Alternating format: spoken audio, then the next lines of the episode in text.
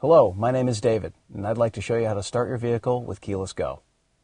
Keyless Go allows you to start and turn off the vehicle without removing the key from your pocket or handbag, as long as the key is in the vehicle. If you see the message Key Not Detected in the instrument cluster, make sure the smart key with Keyless Go is in the vehicle.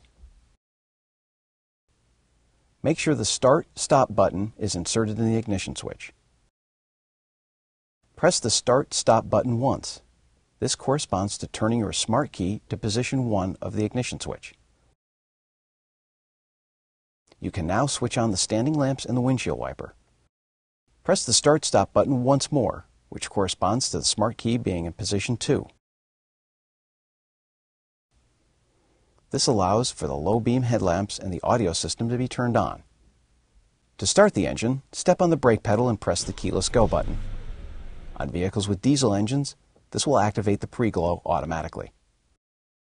With the engine running, step on the brake pedal and press the keyless go button. The engine will turn off. You can remove the keyless go button and insert the smart key with keyless go should the need arise.